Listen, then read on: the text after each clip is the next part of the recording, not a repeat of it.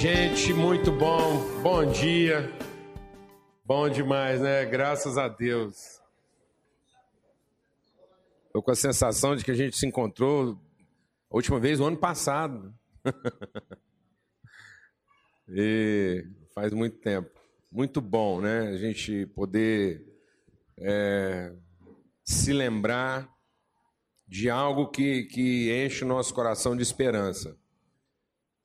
Então, é isso que nos anima. A gente vinha compartilhando um texto pelo caminho, eu e a Lana, falando sobre isso, né? sobre a, a forma que nós temos de enfrentar os desafios da nossa vida.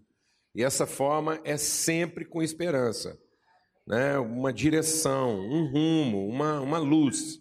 É importante a gente entender isso, que nós caminhamos para a luz. Isso é fundamental na vida do cristão, para que a gente não se desaponte, né? para que as surpresas da vida não gerem em nós um desgaste, um desânimo. É isso que Paulo está dizendo. Ele diz: olha, na vida nós vamos sofrer pressões de todos os lados. É importante entender isso. Às vezes nós geramos expectativas da vida que não são reais. E Paulo diz: em tudo não é em alguma coisa, em tudo seremos atribulados. Mas nós não podemos deixar que as perplexidades da nossa vida se transformem em desânimo. Amém, mano? Então é natural ficar perplexo, é natural ter a surpresa. Bem? É natural, você está surpreendido por uma coisa que você não, não planejou, você não, no melhor do seu pensamento, você não idealizou aquilo. Né? Aí aquilo vem e você enfrenta com esperança. Então é muito bom a gente estar aqui para buscar o quê? Para buscar a referência, para, para colocar os olhos na luz, para saber para onde o caminho vai. É isso que nós queremos, amém? Em nome de Jesus. Então nós vamos ter um tempo agora de oração, vamos falar com Deus, né? E pedir um coração ensinável, pedir quietude de alma, quietude de espírito. Essa é a forma correta de estar diante de Deus. O salmista fala uma coisa interessante, né? e eu quero lembrar isso no início aqui da nossa reflexão. Ele diz assim: como uma criança que acabou de mamar, eu me deito no colo de Deus em silêncio. Amém, mano? Às vezes o choro da gente fica mais alto do que a voz de Deus. Então o que, que o salmista está dizendo? Ele está dizendo o seguinte: eu preciso encontrar com Deus uma condição relacional em que minha ansiedade pelas minhas necessidades não fale mais alto do que a orientação que Ele tem para me dar. Amém, amado? Amém? E às vezes nós ainda estamos nos encontrando com Deus como crianças que ainda não mamaram. Todo o tempo que a gente tem com Deus, a gente chora. Não é? Aí fica aquela coisa assim, como gente que não mamou ainda. Então, comece o seu dia hoje como quem já mamou, glória a Deus. Comece a sua semana como quem já mamou. Amém? Amém? Fala para quem está do seu lado aí, você já mamou. Amém? Vamos começar uma semana diferente. vamos começar uma semana diferente. Não, vamos começar uma semana como quem está desesperado né? Mas vamos começar a semana como quem tem esperança. Nós vamos ouvir Deus, Ele vai nos orientar. Durante todos os dias dessa semana, Deus vai nos orientar. Amém? Em todos os momentos da nossa. Essa é a nossa. Bom, meu irmão, saudade de você. Firme. Joia, graças a Deus. Vamos falar com Deus então. Você pode orar, amém?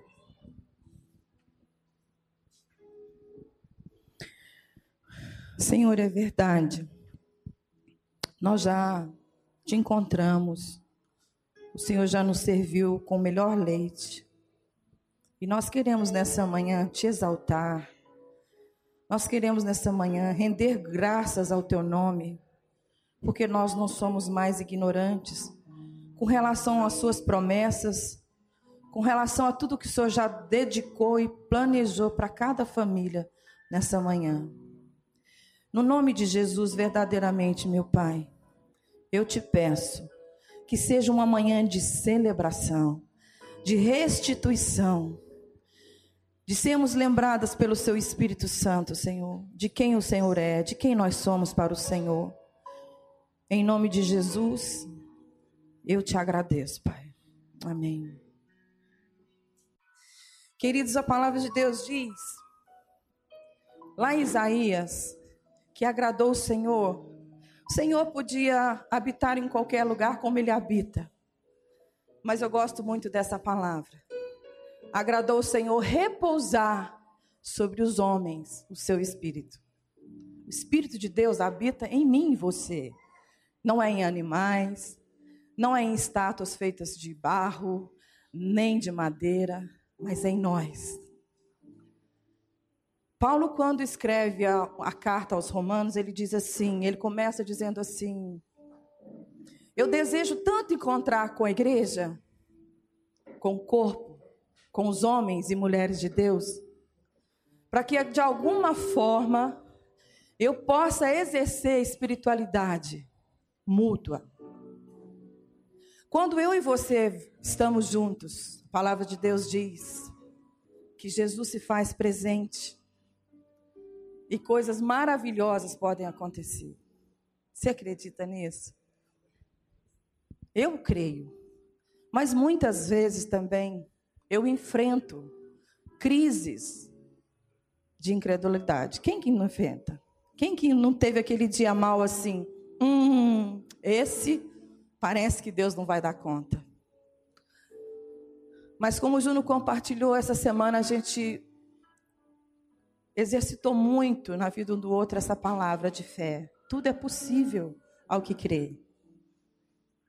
E Tiago, escrevendo a carta dele, no capítulo 1, no verso 5, diz: Se alguém tem falta de sabedoria, para resolver qualquer problema, pensa ao Deus da sabedoria, que Ele vai derramar sobre nós tudo que a gente precisar de sabedoria para os nossos enfrentamentos. E queridos, como eu tenho experimentado essa palavra? 30 anos, dia após dia. Cada enfrentamento e cada demanda de sabedoria, eu peço para Ele Ele vem, Ele derrama sobre nós. Alegrei-me quando disseram: Vamos à casa do Senhor.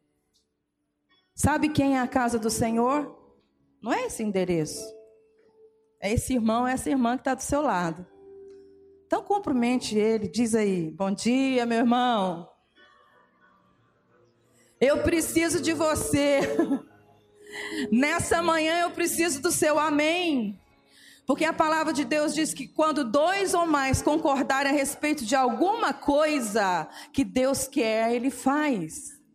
E sabe o que Deus quer para mim e para você? Uma vida plena de sabedoria.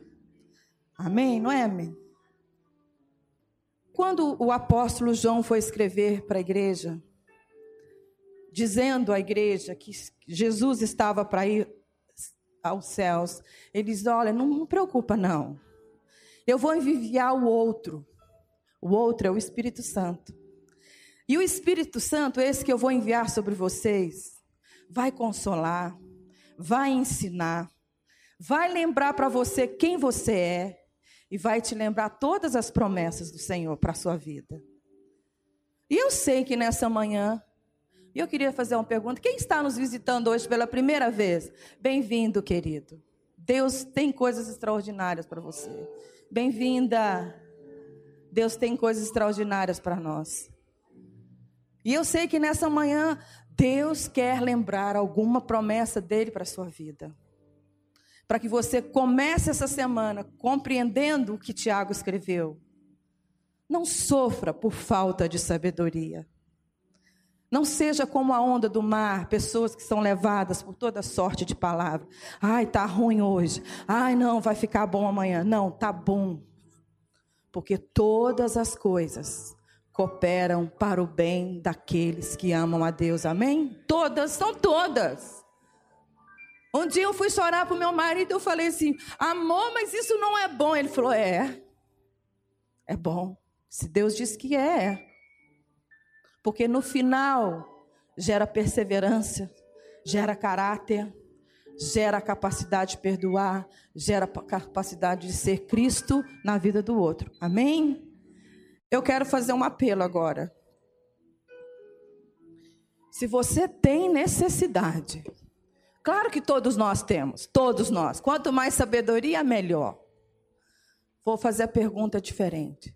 Se você tem um problema para resolver essa semana, que você vai precisar de muita sabedoria, eu quero te pedir que você fique de pé. Porque o povo de Deus está nessa terra para vencer. Amém?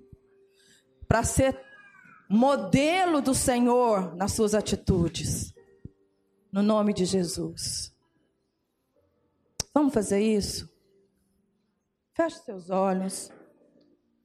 Coloque o, o dê nome ao seu problema, diz: Senhor, é isso. Eu preciso de sabedoria para isso. Para isso, essa semana eu creio que quando o teu Espírito Santo me assiste nas minhas fraquezas, eu posso. Fale com o Senhor. Fale com o Senhor. Peça a alegria do Senhor. Peça coragem para o Senhor. Peça esperança para o Senhor. Oh Deus, eu quero declarar em nome de Jesus. Eu sou amém na vida do meu irmão. A tua palavra diz que quando dois ou mais concordarem a respeito de uma situação, de uma palavra. E o Senhor nos disse aqui em Tiago 1:5 que eu posso clamar por sabedoria que eu não preciso ficar como uma onda que vai e vem diante dos meus problemas. Eu posso determinar sobre as minhas, minhas situações, os meus enfrentamentos, atitudes de sabedoria, atitudes que revelam a tua glória, atitudes que possam, Senhor, transformar, transformar todas as coisas segundo a tua vontade. Em nome de Jesus. Em nome de Jesus, Senhor. Eu quero te pedir também nessa manhã derrama sobre os meus irmãos um óleo fresco de alegria, uma porção fresca da tua alegria, inundando a nossa vida de alegria, porque a alegria do Senhor, não do mundo, é a nossa força, meu Pai. Em nome de Jesus. Amém. Graças a Deus. A gente está muito alegre com tudo que Deus tem revelado, realizado, né? Os testemunhos que a gente ouve. Hoje é muito bom, né? Essa coisa da comunicação direta. Tem muita piada sendo feita em torno do WhatsApp, né? Que é uma coisa aí que se tornou às vezes assim um, mas é fantástico essa quando a, coisa é bem usada, né? Para os testemunhos. Então tem um problema, tem uma necessidade, tem um desafio, compartilha, ora, depois já dá um testemunho em cima. Então isso tem sido assim, a gente tem ficado muito alegre de ver né, a forma como Deus tem operado milagres, maravilhas, ora consolando, ora é, curando. Então há situações onde a cura de Deus é o consolo, né? e outra hora onde o consolo de Deus é a cura. Né? Então a gente precisa entender da parte de Deus. Tem hora que Deus vai consolar, onde não há cura.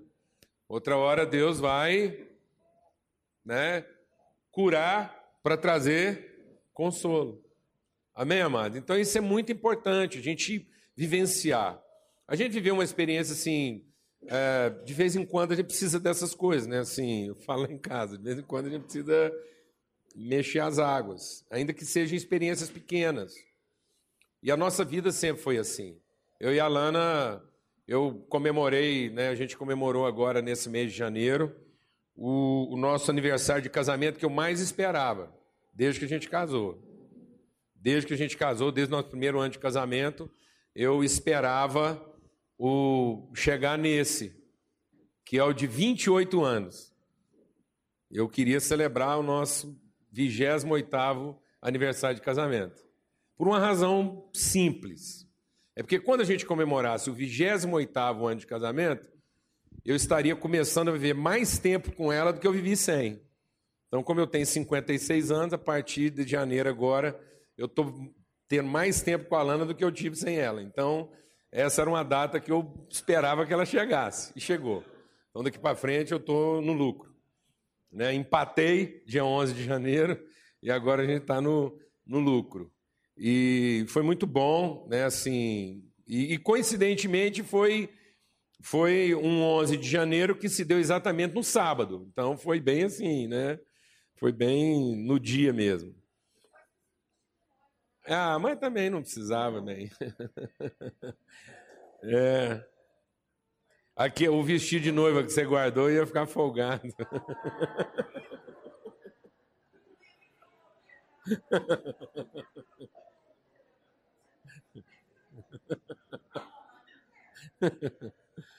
Então, o, e também, é, na, mesma, na mesma semana, a gente teve o privilégio de comemorar 80 anos de aniversário do meu pai. E num culto que a gente né, celebrou junto lá, e foi um, um momento legal, assim, de ver o testemunho de vida, quantas coisas a gente passou junto nesse tempo todo.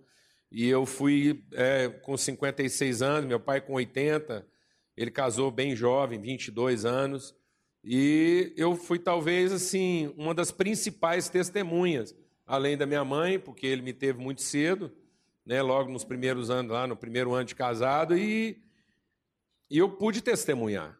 Né? Minha mãe e eu fomos as testemunhas assim mais constantes de tudo aquilo que Deus operou na vida dele. Então tá lá com ele nos seus 80 anos, ele ele deu uma palavra, ele compartilhou algo lá e foi muito bom. Eu até dei um testemunho que eu acho que vale dentro daquilo que é o contexto que a gente quer compartilhar aqui essa manhã.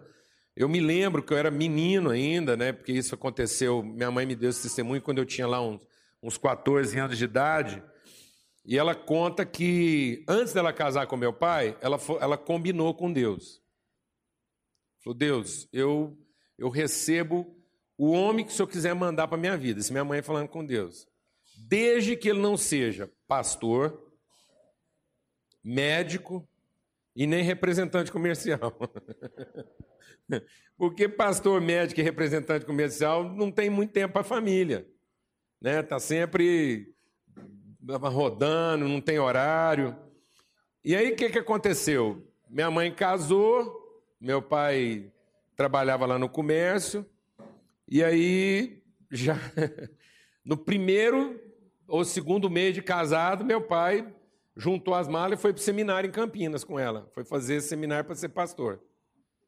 E aí, muita pobreza, muita dificuldade. Eles moravam numa casa, repartiam uma casinha pequena lá com mais cinco casais jovens. Minha mãe ficou grávida no primeiro ano de casamento teve que voltar para Uberlândia para dar a luz, porque lá em Campinas eles não tinham condição para isso. E, e, meu pai só foi me conhecer dois, dois meses, né? Não, dois anos. Dois meses depois que eu tinha nascido. E também não voltou mais para o seminário. Eu acho que eu estou até pagando uma conta que ele deixou para trás aí, né? Porque como ele não pôde continuar, eu tive que quitar isso aí. Tá bom. Eu tinha mais ou menos lá cinco para seis anos de idade. Meu pai tinha é, formado para contabilista, continuou progredindo no comércio. Eu me lembro disso, eu era menino. Ele chegou em casa e deu notícia para minha mãe que ia fazer cursinho para fazer vestibular de medicina. E a mulher, firme com ele lá. Ele não passou do primeiro vestibular, ele viu que aquilo não era para ele, que não ia dar certo, que ele já tinha. Que o negócio dele era outro, largou do negócio da medicina. Minha mãe, firme. Eu já estava mais ou menos com uns 12 anos. Meu pai, no começo da, da atividade comercial dele, ele teve um sócio o Omar. Eles eram muito amigos, o Omar um dia resolveu ir embora, vendeu a parte da sociedade dele para meu pai e sumiu para Mato Grosso. Eu já estava com uns 12 para 13 anos, o Omar apareceu. Jantou lá em casa e eu vi que meu pai ficou cheio de conversa com ele, minha mãe meio desconfiada. De noite, a conversa no sofá, luz fraca. Ô bem, o Omar veio lá do Mato Grosso, está com um negócio lá muito bom, e ele me propôs o seguinte: para a gente largar tudo aqui e nós ir para o Mato Grosso com ele para me ser representante comercial. Aí foi a gota d'água. Aí ela levantou e falou assim: Ó, te acompanhei, ganhei autoridade, fui com você em tudo que você quis, mas agora não, agora é, é aqui. E lá eles ficaram. Então foi legal reviver todas essas coisas. Mas eu também quero contar, estou contando tudo isso, nessa né, trajetória, é importante a gente entender nossas trajetórias, de como Deus trabalha a nossa fé. Porque a gente estava há muito tempo, a gente não tirava um tempo assim em família, nem que fosse poucos dias, para ficar assim desligado e mais assim focado na família. A gente estava precisando é, alguns desafios nossos em casa, a gente precisando é, ter um momento mesmo em casa. E eu falei com, a, com as meninas, né? Porque agora está só eu lá com as meninas, a Lana, a Lídia, a Bebel. E sentamos lá os quatro, eu falei para ela, vocês topam fazer uma coisa nessas férias aí? Porque de vez em quando a gente faz isso para dar uma limpada na fé. Nós vamos sair, é um período curto, a gente não tem muito tempo, talvez no máximo aí uns 10 dias, mas a gente fazer uma viagem assim, no vento do Espírito. A gente entra no carro, Deus dá um rumo e a gente vai, mas meio sem agenda. E aí o que Deus for mostrando é o que a gente tem para viver. O rumo está definido e nós vamos. Se parar, parou, se continuar, continuou. Vai ser tenso, mas a gente não vai ficar nervoso. Se ninguém ficar nervoso, é bom, tá combinado? E as meninas fecharam, falaram, combinado, pode ser tenso o que for, que ninguém vai ficar nervoso. Falei, então, maravilha. É tudo que Deus quer, glória a Deus, amado. Amém? Amém? A vida é tensa. Mas não é para a gente ficar nervoso. É só para exercitar os tendões. Amém, amado? É só para exercitar a musculatura. E foi maravilhoso que a gente já desceu, enfiou tudo no carro e estava valendo. Passamos lá, fizemos o aniversário do meu pai lá e sem pressa.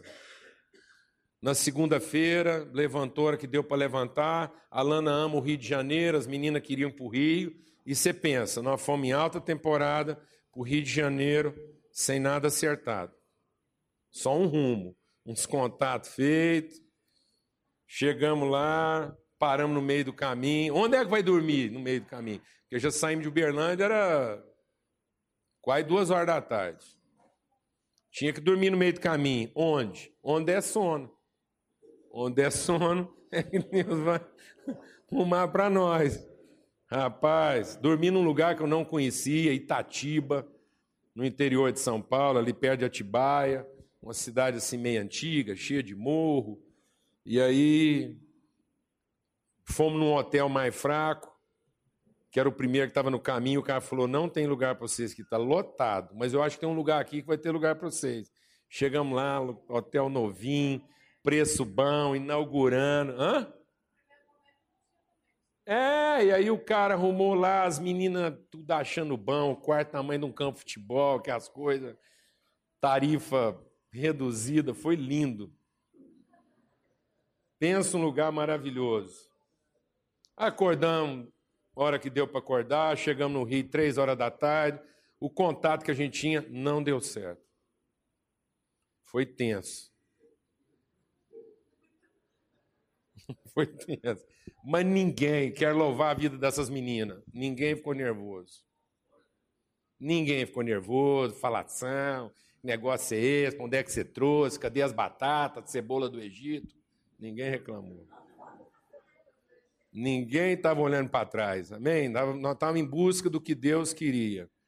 Resultado, fomos conduzidos pela maravilhosa mão de Deus para um lugar melhor do que o que poderia ter sido pensado. Mais bem posicionado, tranquilo, não precisa mandar, tudo na porta, um pouquinho maior. Foi maravilhoso, porque onde era o, o contato inicial, que não estava nada acertado, era só um contato, não tinha nada fechado.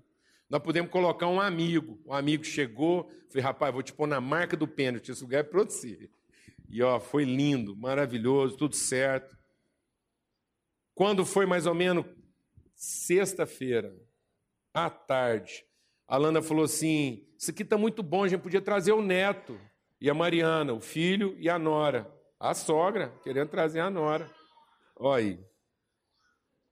Podia trazer eles para cá. Falei, também em cima dez tentativas. Caía ligação, aquelas coisas. Conseguimos comprar passagem com milhagem. Nove horas da manhã, o Paulo Neto com a Mariana estava lá com a gente no sábado.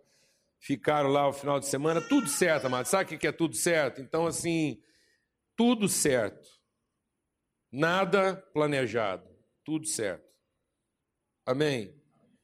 Tem um pastor americano, Rick Warren, um cara muito famoso, escreveu muito livro, um cara conhecido, líder do ministério grande.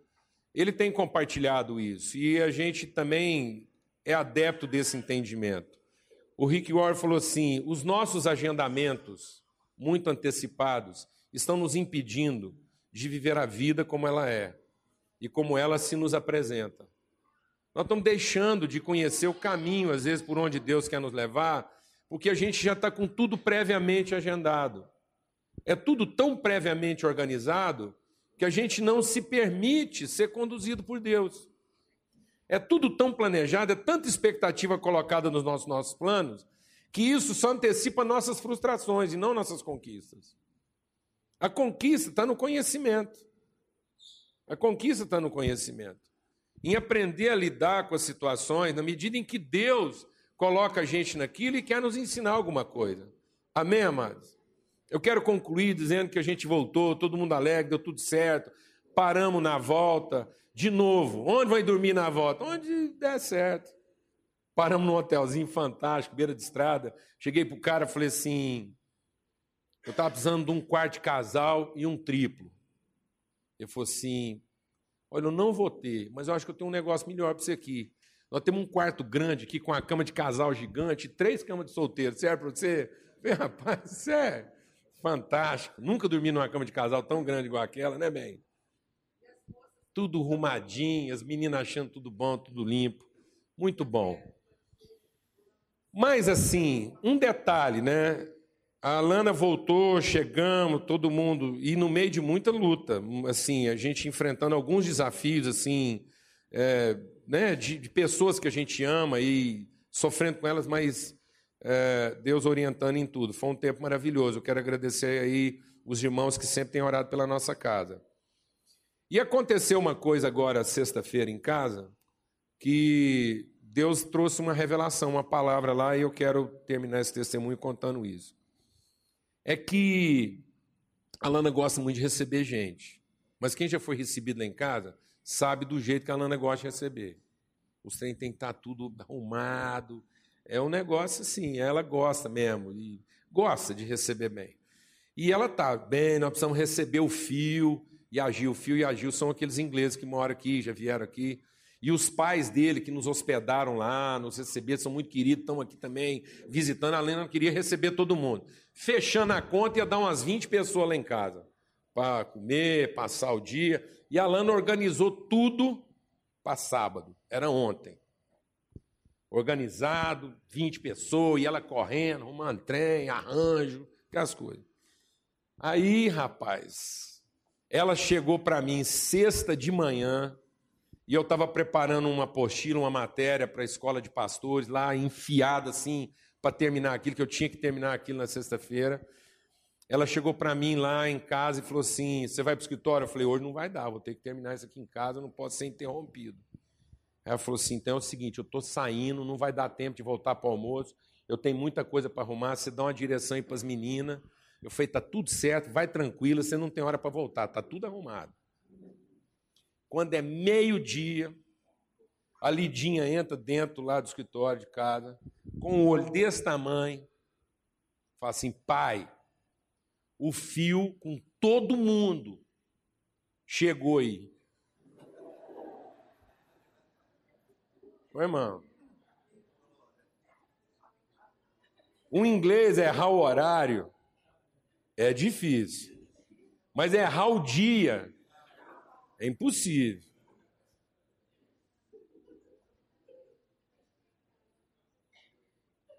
Dez pessoas para comer lá em casa no almoço. Eles entraram, eu fui para a sala como se aquilo fosse a coisa mais normal do mundo, como se eles tivessem acertado o dia e a hora. Abracei, recebi, louvei a Deus que a Lana não estava lá, que eu ia resolver do meu jeito. Falei, Deus é Pai levou ela para lá, ela está linda, fazendo o que quer e organizando os treinos do jeito que gosta. Recebi na sala, sentei, maravilha. depois de uns 20 minutos de conversa, assim, para todo mundo ficar relaxado, falei, irmãos, eu queria falar uma coisa para vocês. Eu acho que houve aqui um, um misunderstood aqui.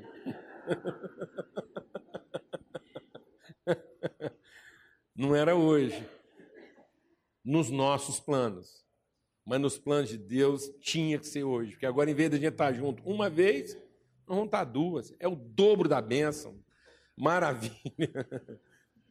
E aí, a usina, chegando de viagem, nada.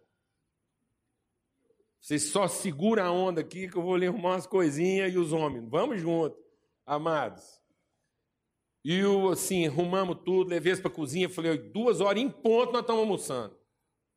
Cozinhamos junto, foi aquele negócio, tal, tudo certo. Os caras falaram, nem sabia que você cozinhava. Eu falei, nem eu sei também. A gente vai. Que é a coisa maravilhosa, comunitária. Eu estava guardando um queijo, tinha dois anos para abrir numa ocasião assim. Foi naquela hora. Tinha ganho um vinho especial, foi naquela hora. O inglês se sentiu assim. Né? Maravilhoso, amados. Aí eu estou contando essas histórias por quê? Que no meio disso tudo lá, o inglês percebeu assim que isso poderia ter sido um grande constrangimento. Ele falou assim: Você não vai ligar para a Lana? Eu falei: Eu não. Ele falou: Por quê? Eu falei: Pelo seguinte, irmão. Tem duas coisas que traz paz na vida da gente: ignorância e conhecimento. E tem uma coisa que traz perturbação: informação. Então ela está na ignorância, está em paz. Nós estamos no conhecimento, estamos em paz. Ela não precisa dessa informação.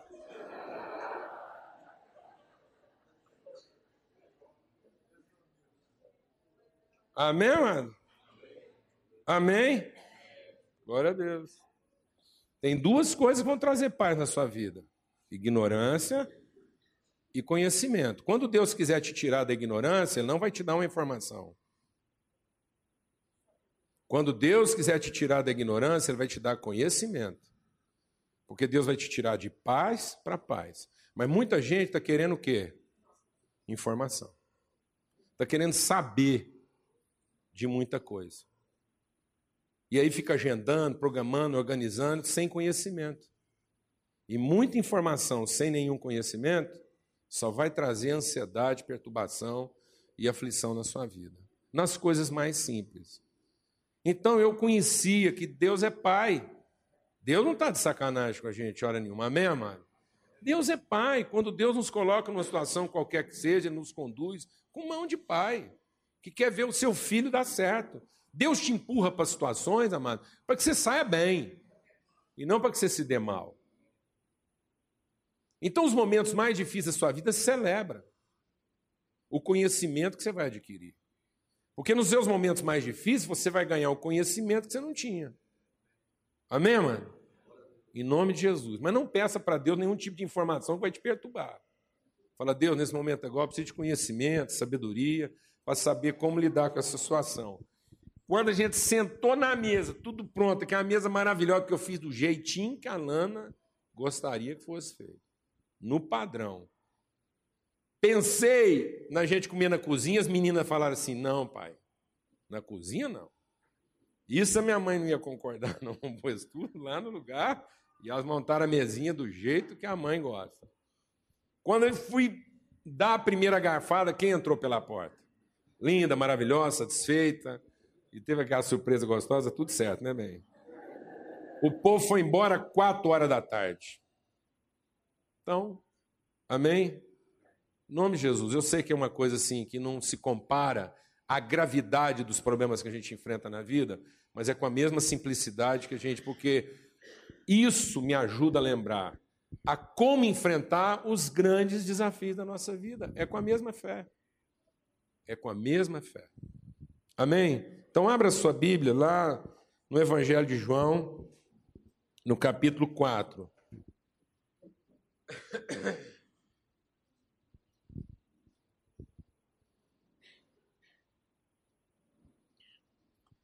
E eu vou ler só um trecho desse texto, porque é um texto muito conhecido, e é só para a gente concluir essa reflexão aqui essa manhã.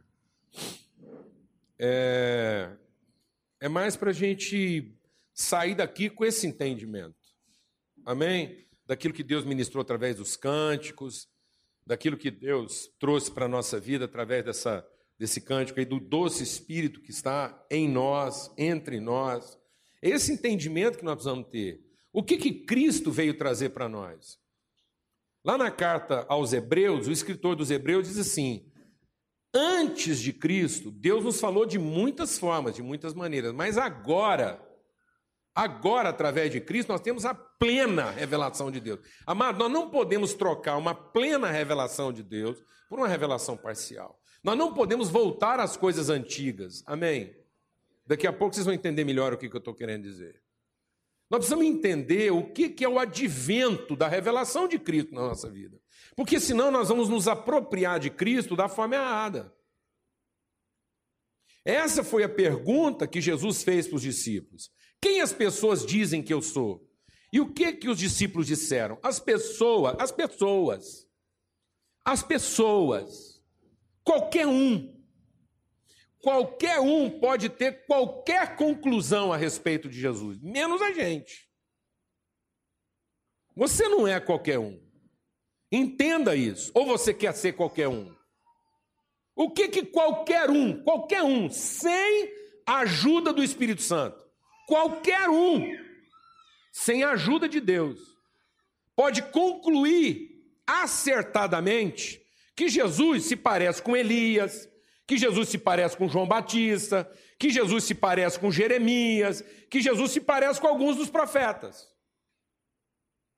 Que Jesus é mais um homem de Deus na terra, que opera poderes, que fala coisas que ninguém sabia, que opera milagres, que faz descer fogo do céu. Qualquer um, você não precisa do Espírito Santo para tirar uma conclusão próxima da verdade. Mas a verdade a respeito de Cristo, essa só o Espírito Santo pode revelar. Porque aí Jesus repetiu a pergunta e perguntou: E vocês? Quem vocês dizem que eu sou? E aí o Pedro disse: Tu és o Cristo, o Filho do Deus vivo. E aí ele está ele tá apresentando que Deus é vivo, ele tem um filho, e agora o próprio Deus assumiu uma forma corpórea, uma presença permanente no meio da criação. Ele não é só o Deus que está, como diz o, o, o, o inglês, né? Overlooking, que está olhando por cima. Mas agora ele é, é o Deus que se revela dentro do processo. Amém, amado? Ele não é o Deus que eu sabia que tinha o controle, que podia fazer o que quisesse, que era Deus. Agora eu conheço Deus dentro, na vivência.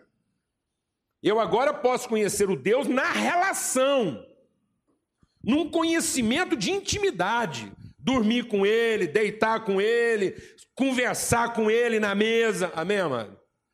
Essa é a revelação. É isso que o Espírito Santo veio trazer para a gente. Então existe você e existe as pessoas. Existe aquele que tem o entendimento que é dado pelo Espírito Santo e existe aquele que tem um entendimento que é dado pela natureza humana, pelas conclusões. De tanto observar, eu concluo que Jesus é mais um homem de Deus na terra. Não é nada disso. É mais do que isso. É a revelação. É a revelação de uma dispensação. Cristo veio agora trazer um conhecimento de Deus que não havia antes. Qual é o conhecimento de Deus que não havia antes? É o Deus dentro é o Deus em. É o Deus encarnado numa pessoa. Não é Deus usando uma pessoa. Não é Deus controlando uma situação. É Deus se manifestando pessoalmente através de alguém. Não é o Deus com Jeremias. É o Deus em Cristo. Essa, amada, é a revelação. E isso só o Espírito Santo pode trazer para a vida da gente. Amém? Então é importante nós entendermos isso. O que que Cristo vem trazer para nós? E aí essa conversa dele com a mulher samaritana fala exatamente sobre isso. Essa mulher samaritana é uma mulher que tem todo o amparo, ela tem todo o respaldo das informações. Essa mulher tem a informação, mas ela não tem o que?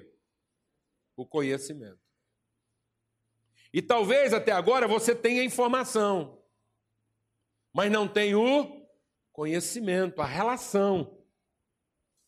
E a informação pode deixar a gente perturbado. A informação pode deixar a gente mais confuso. Por isso que Jesus diz, não Jesus, né? Tiago diz. O Tiago diz o quê? Ele diz assim: é preferível não saber do que sabendo não viver. Amém, mano? É preferível a ignorância do que a informação sem o conhecimento. Então, essa mulher tinha informação, e a prova está aqui. Ela diz: Senhor, no verso 19, eu posso ver que o Senhor é profeta, tá vendo? Capítulo 4, desculpa, João, Evangelho de João, capítulo 4, verso 19. Ela está dizendo assim: Senhor, eu posso ver, eu posso concluir. O que, que esse é o ver dela? É o ver por fora. Baseada, o que essa mulher está dizendo para Jesus? Baseada nas minhas informações, eu posso concluir que o Senhor é profeta. Olhando para a história do meu povo, olhando para como as coisas acontecem, eu concluo que o Senhor é profeta. Pronto, tá vendo, amado? Essa mulher não precisa do Espírito Santo para perceber que Jesus tem um poder extraordinário uma capacidade que não é normal. Mas não é isso que Jesus vem revelar para nós. E aí ele, ela diz para ele: Nossos pais louvaram a Deus nessa montanha, mas os judeus reclamam, requerem, os judeus requisitam que o, lugar correto de adorar a Deus tem que ser Jerusalém. Está prestando atenção no que, que essa mulher está falando? Ela falou assim: existe aqui uma crise de queima, de informação. Qual é o lugar certo para adorar a Deus? Qual a igreja certa para frequentar, mano? Eu sei que você deve estar tá perdido nesse negócio. Eu sei que você lida com isso assim meio que apavorado. E se você gastar 10 anos na igreja errada, é, quem vai te devolver tempo? Dorme com um barulho desse. Ama? E se você não errar a hora, mano? E se você errar o dia? Errar a hora a gente ainda dá um jeito, mas errar o dia, como é que faz? Hã?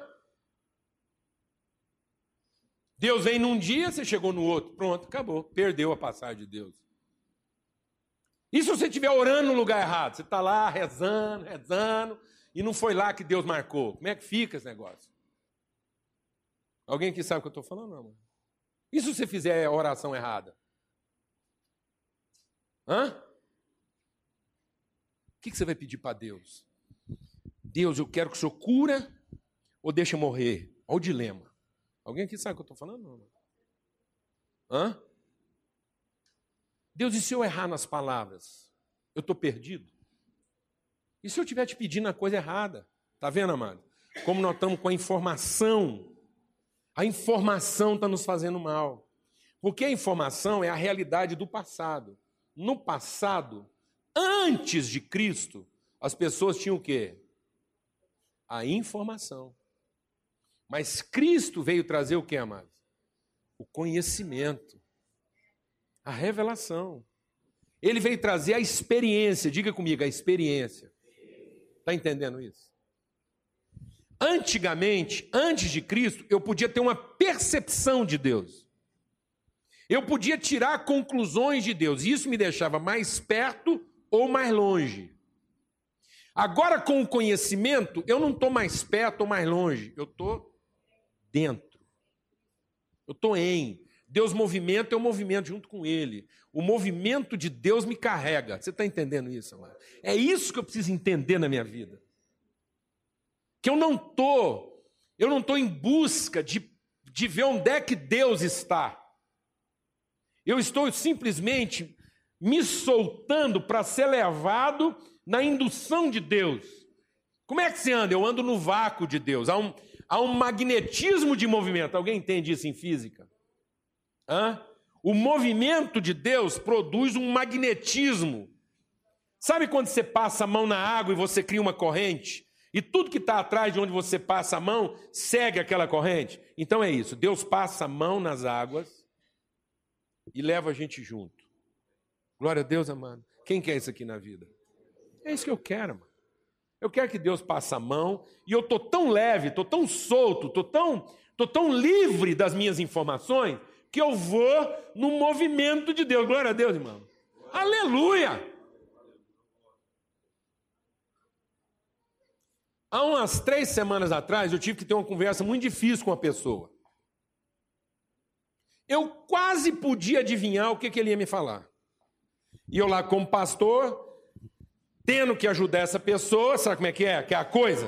Que é a coisa. E eu já Antes de ter essa conversa, no meu coração eu falei assim: vai ser uma conversa difícil. Eu já estava prevendo que, já que a conversa era difícil, eu ia ser a pessoa mais difícil da conversa. Sabe quando você vai ter uma conversa difícil, você fica a parte mais difícil da conversa? Porque você já sabe que vai ser difícil. Aí o que, que eu falei com Deus? Eu falei, Deus, me dá um coração hospedeiro. Sabe o que é ser um filho de Deus? Às vezes você olha lá para os dons do Espírito, o povo procura os dons errados. O povo hoje anda procurando os menores dons. O povo hoje anda procurando os dons mais elementares, tipo, por exemplo, assim, orar em língua estranha, que é um dom do Espírito que a gente tem que buscar. Mas esse é um dom básico. Esse é o dom para quem não está sabendo lidar com a informação. Entende o que eu estou dizendo? Então, tipo assim, o dom de língua estranha, que é um dom que tem, todo mundo pode desfrutar desse dom. Mas o dom de língua estranha é o dom do bebê, que não sabendo como se comunicar, chora com gemidos inexprimíveis. O dom da língua estranha é para você se exprimir quando você não sabe o que dizer e você não entende o que vai ouvir, entendeu? Então é o dom mais perto da ignorância, é só para te dar paz. Eu vou falar de um jeito aqui que nem eu estou entendendo, e Deus vai falar comigo de um jeito que eu também não entendo, mas no fim a conversa vai dar certo, porque vai dar paz no meu coração. Então, é um gemido. Alguém está entendendo o que eu estou falando? Mas tem outros dons que são mais assim, mais, na, mais no topo da cadeia ministerial. Por exemplo, o dom da hospitalidade. Aí o cara acha que dom da hospitalidade é ficar só recebendo gente em casa. Não, amado. O dom da hospitalidade é você receber gente dentro do seu coração. É você ter um coração hospedeiro. Hospedeiro de gente estranha. Que vai entrar dentro de você e vai levar de você uma coisa que você nunca mais vai ter de volta. Que é isso que o hóspede faz. O hóspede entra dentro da sua casa, como um trem que é seu, vai embora e leva aquilo para nunca mais você ver de volta. Você entendeu o que eu estou falando ou não, mano? Glória a Deus. É isso. O dom da hospitalidade é você ter o coração aberto porque é estranho. Então, pedi naquele dia, a conversa ia ser difícil, falei, Deus, hoje eu quero o dom da hospitalidade. Eu vou sentar na frente dessa pessoa e meu coração, todas as portas do meu coração vão estar abertas para receber quem Ele é. Eu não vou argumentar. Eu não vou corrigir o que Ele está falando. Eu não vou querer que Ele seja o que eu gostaria que Ele fosse. Ele vai entrar no meu coração do jeitinho que ele é, falando do jeito que ele sabe, argumentando do jeito que ele entende, falando as coisas que eu não concordo, mas eu vou receber ele primeiro. Alguém está entendendo o que eu estou falando ou não, mano? E foi uma conversa de paz, foi uma conversa de libertação, foi uma conversa redentora. E ele levou o que ele queria levar. Amém, amado? E eu entreguei. Glória a Deus, amado. Porque é isso que Deus quer que você seja. Alguém que tem tal conhecimento de Deus que consegue hospedar. É isso que faz, amados, com que o hóspede não seja o ladrão da sua vida. Às vezes você recebe alguém em casa, fica meio desconfiado, ele vai embora, você vai lá procurar nas gavetas, ver se ele não levou alguma coisa que não podia. Não, mano, ele era um hóspede, ele não era um ladrão, glória a Deus. Você pôs ele para dentro. Então deixa ele levar. Glória a Deus, amado. Glória a Deus, amado. Essa é a autoridade que nós temos na vida de quem a gente hospeda. Então, essa mulher tinha uma informação atrapalhada, estava fazendo confusão na vida dela. E por isso ela estava sendo roubada. Ela estava roubada na espiritualidade, ela não tinha igreja, ela não tinha, ela não conseguia ter paz na sua espiritualidade. Ela não conseguiu ter paz no seu casamento. Essa mulher estava se casando pela sexta vez. Talvez hoje em dia você acharia isso normal, mano, mas naquela época a mulher casando seis vezes. Nós ainda vamos ver gente aí casado 12, 15, vai chegar essa hora. Mas naquela época, essa mulher está no sexto marido. É muita, mano. Hoje já seria uma coisa assim, meio uma notícia ruim de dar. Agora imagina naquela época. Verdade? Essa mulher trabalhava toda atrapalhada, ela trabalhava numa hora que ninguém trabalhava. Por causa da sua vergonha. Trabalho para aquela mulher era uma coisa vergonhosa, era uma punição, era uma pena que ela pagava. Você sabe o que eu estou falando aqui, amado? Quando você vai trabalhar se sentindo penalizado. Penalizado pelo quê? Pela informação. O cara vai trabalhar pela obrigação, pela perspectiva de ficar rico. Ele fez uma relação errada entre trabalho e vida. Trabalho para ele não é a tradução das suas convicções. Trabalho para ele é a trajetória das suas expectativas. Ele não trabalha como quem realiza, como quem materializa uma verdade. Ele trabalha como quem ambiciona a satisfação de uma carência. Ninguém vai ser feliz desse jeito. Ninguém vai ser feliz desse jeito. Porque toda vez que você estiver trabalhando na ambição das suas carências e alguém cruzar o seu caminho, você não vai ser hospitaleiro. Você vai tratar essa pessoa como um inimigo, você vai querer que ela morra. Eu estou lá no meu trabalho, fazendo uma coisa na minha cabeça para Deus. Eu estou ali escrevendo uma coisa para Deus. Na minha cabeça eu estou fazendo a vontade de Deus. Chega um grupo de dez pessoas na minha casa que eu considero meus amigos e tudo que eu queria na minha vida era oferecer para eles o melhor. Mas eles chegaram na minha cabeça que hora? Errado, atrapalhando o meu. E eu ia achar que esse povo era o quê? Um dos dois estava escutando o capeta, ou eu ou eles. Amigo. Sim ou não, mano? Hã? Um cara que está aqui fazendo a vontade de Deus e que acha que tem que terminar aquilo até a uma da tarde. De repente chega alguém que você diz que é seu irmão, que é sua família, que tudo você queria era receber. Então, um está ouvindo Deus e o outro o diabo, porque não pode que essas coisas combinarem. Não pode ser o mesmo Deus que promoveu esse encontro.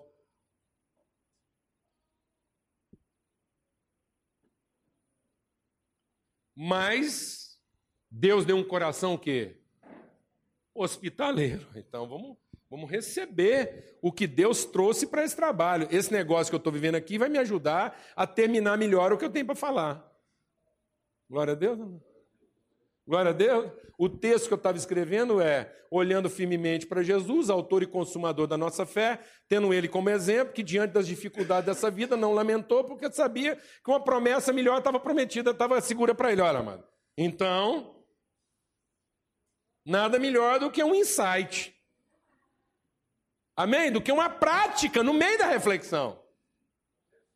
Hã? O recheio, senão sobre o que, que eu estou escrevendo? Se eu não consigo lidar com uma situação simples como aquela, entre amigos, como é que eu vou lidar quando eu estiver enfrentando inimigos de verdade? Quando eu estiver enfrentando gente que de fato não quer o meu bem e que está querendo atrapalhar meu trabalho. Com que espírito eu vou enfrentar isso? Glória a Deus, amado. Está me entendendo isso ou não? Então essa mulher tinha informações do passado, ela diz: nossos antepassados. Agora veja o que, Jesus diz: acredite-me, mulher. Acredite-me, mulher. Acredite-me, gente. Vocês. Não são as pessoas, vocês. Acreditem-me. É Jesus falando isso para nós hoje. Acreditem-me.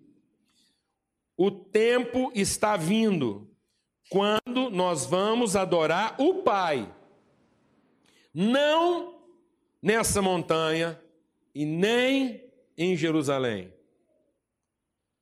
Vocês, samaritanos, pensam que vocês falam e adoram o que vocês não conhecem. Mas nós adoramos o que conhecemos, porque a salvação vem dos judeus. O tempo está vindo, veja o que Jesus está dizendo. O tempo está vindo e ele já chegou quando os verdadeiros adoradores vão adorar o Pai em espírito e em verdade. Porque é para esse tipo de adorador que o Pai tem os seus olhos.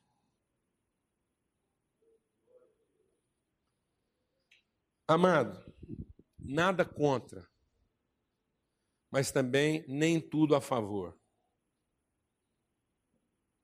Hoje em dia, as pessoas estão confundindo as informações do passado com o conhecimento do presente. Quando Jesus falou sobre oração, o que, que ele falou para nós? Entra no teu lugar mais íntimo. Qual é o lugar certo de orar, amados? É aqui, nesse predinho, domingo de manhã. É aqui que está a benção, amado? Não, não é aqui que está a benção. Em algum monte dessa cidade? Não, amado, não é em nenhum monte dessa cidade. Onde está a revelação do conhecimento?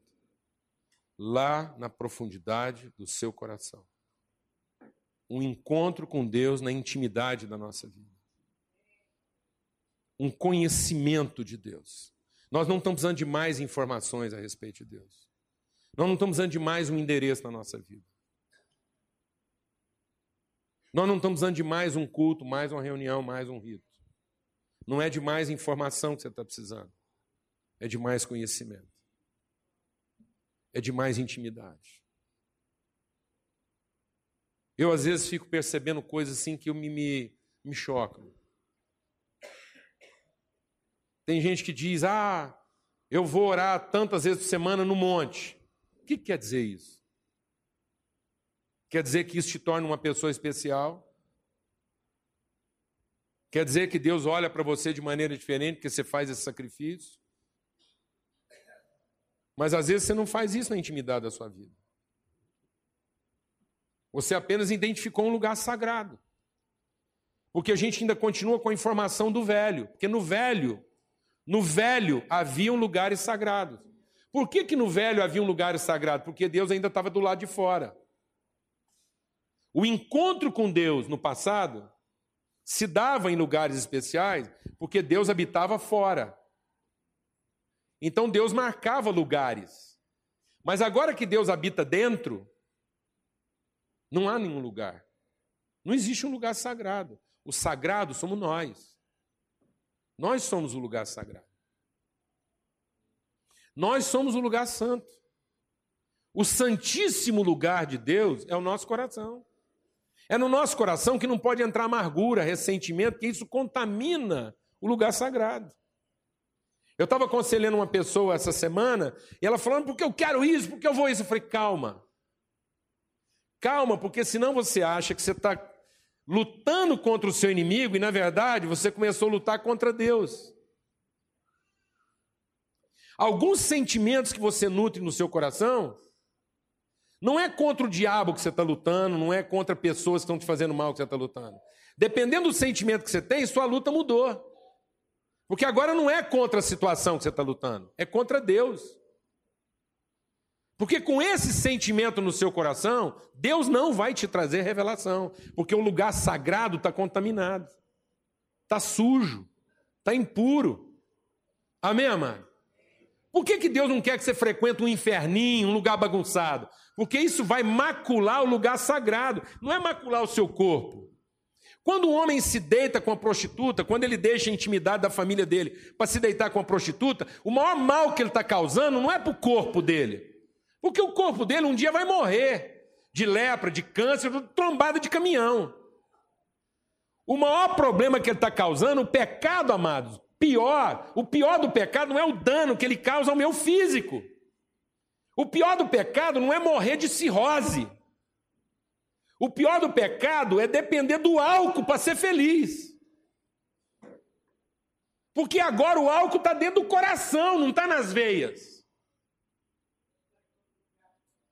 O álcool habitou o lugar sagrado, o lugar que tinha que ter sempre puro, hospitaleiro, um lugar que servisse para receber qualquer tipo de gente e não se contaminar. É esse lugar puro, esse é o lugar santo. Não é nenhum monte. Não tem nenhum monte nessa cidade que vai te trazer a revelação que um encontro verdadeiro no íntimo do seu coração pode te trazer. Para com isso.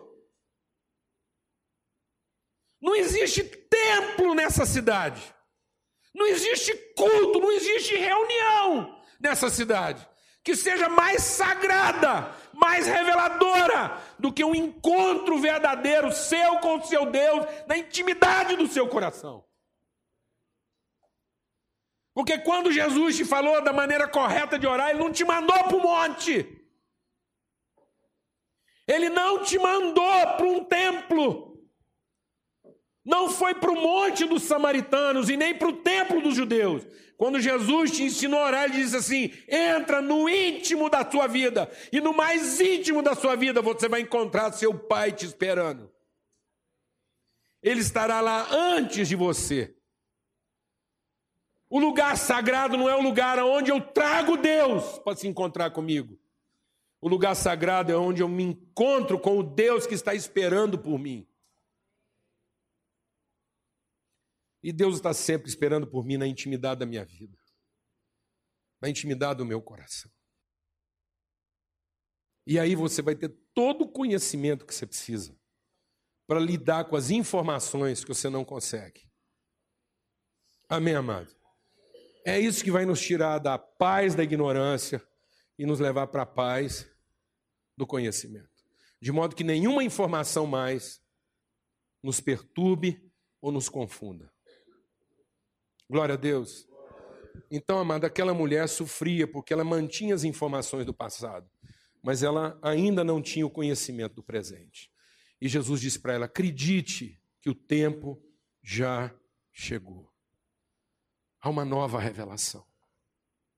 Não continue a ser um crente do passado, um crente de endereços, de horários, de ritos.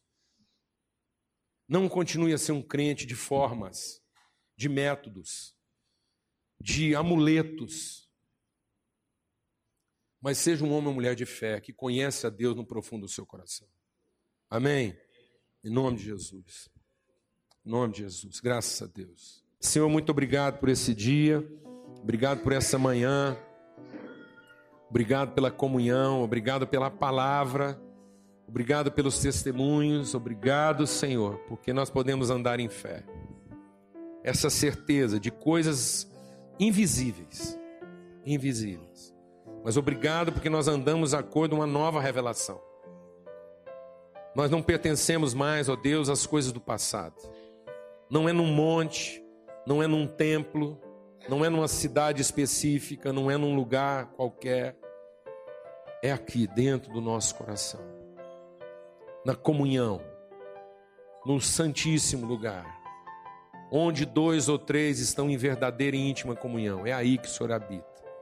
É quando nós temos olhos para quem está do nosso lado. Não é num lugar onde a gente só quer olhar para cima. Não é num templo onde a gente só quer fechar os olhos. Mas é numa relação onde a gente tem cuidado um com o outro e quer conhecer o Senhor nessa relação maravilhosa de amor, de comunhão, de fé. Ó Deus, é na forma como nós nos tornamos hospedeiros, hospedeiros de estranhos, hospitaleiros para aquilo que não se parece com a gente. É que nós vamos conhecendo o Senhor, ó Pai. Aquela mulher precisou ser hospitaleira para Jesus, como Jesus estava sendo hospitaleiro com ela. É assim, dentro do nosso coração, que os processos vão acontecer, Pai. Muito obrigado. Que essa semana seja uma semana de muito conhecimento. Que para cada situação para onde o Senhor nos levar, a gente receba do Senhor o conhecimento, a revelação. Em nome de Cristo Jesus. Que o amor de Deus, o Pai, a graça do Filho, a comunhão do Espírito Santo de Deus seja com todos, hoje e sempre, em todo lugar. Amém e amém. Vamos em paz, amados. Uma boa semana para todos.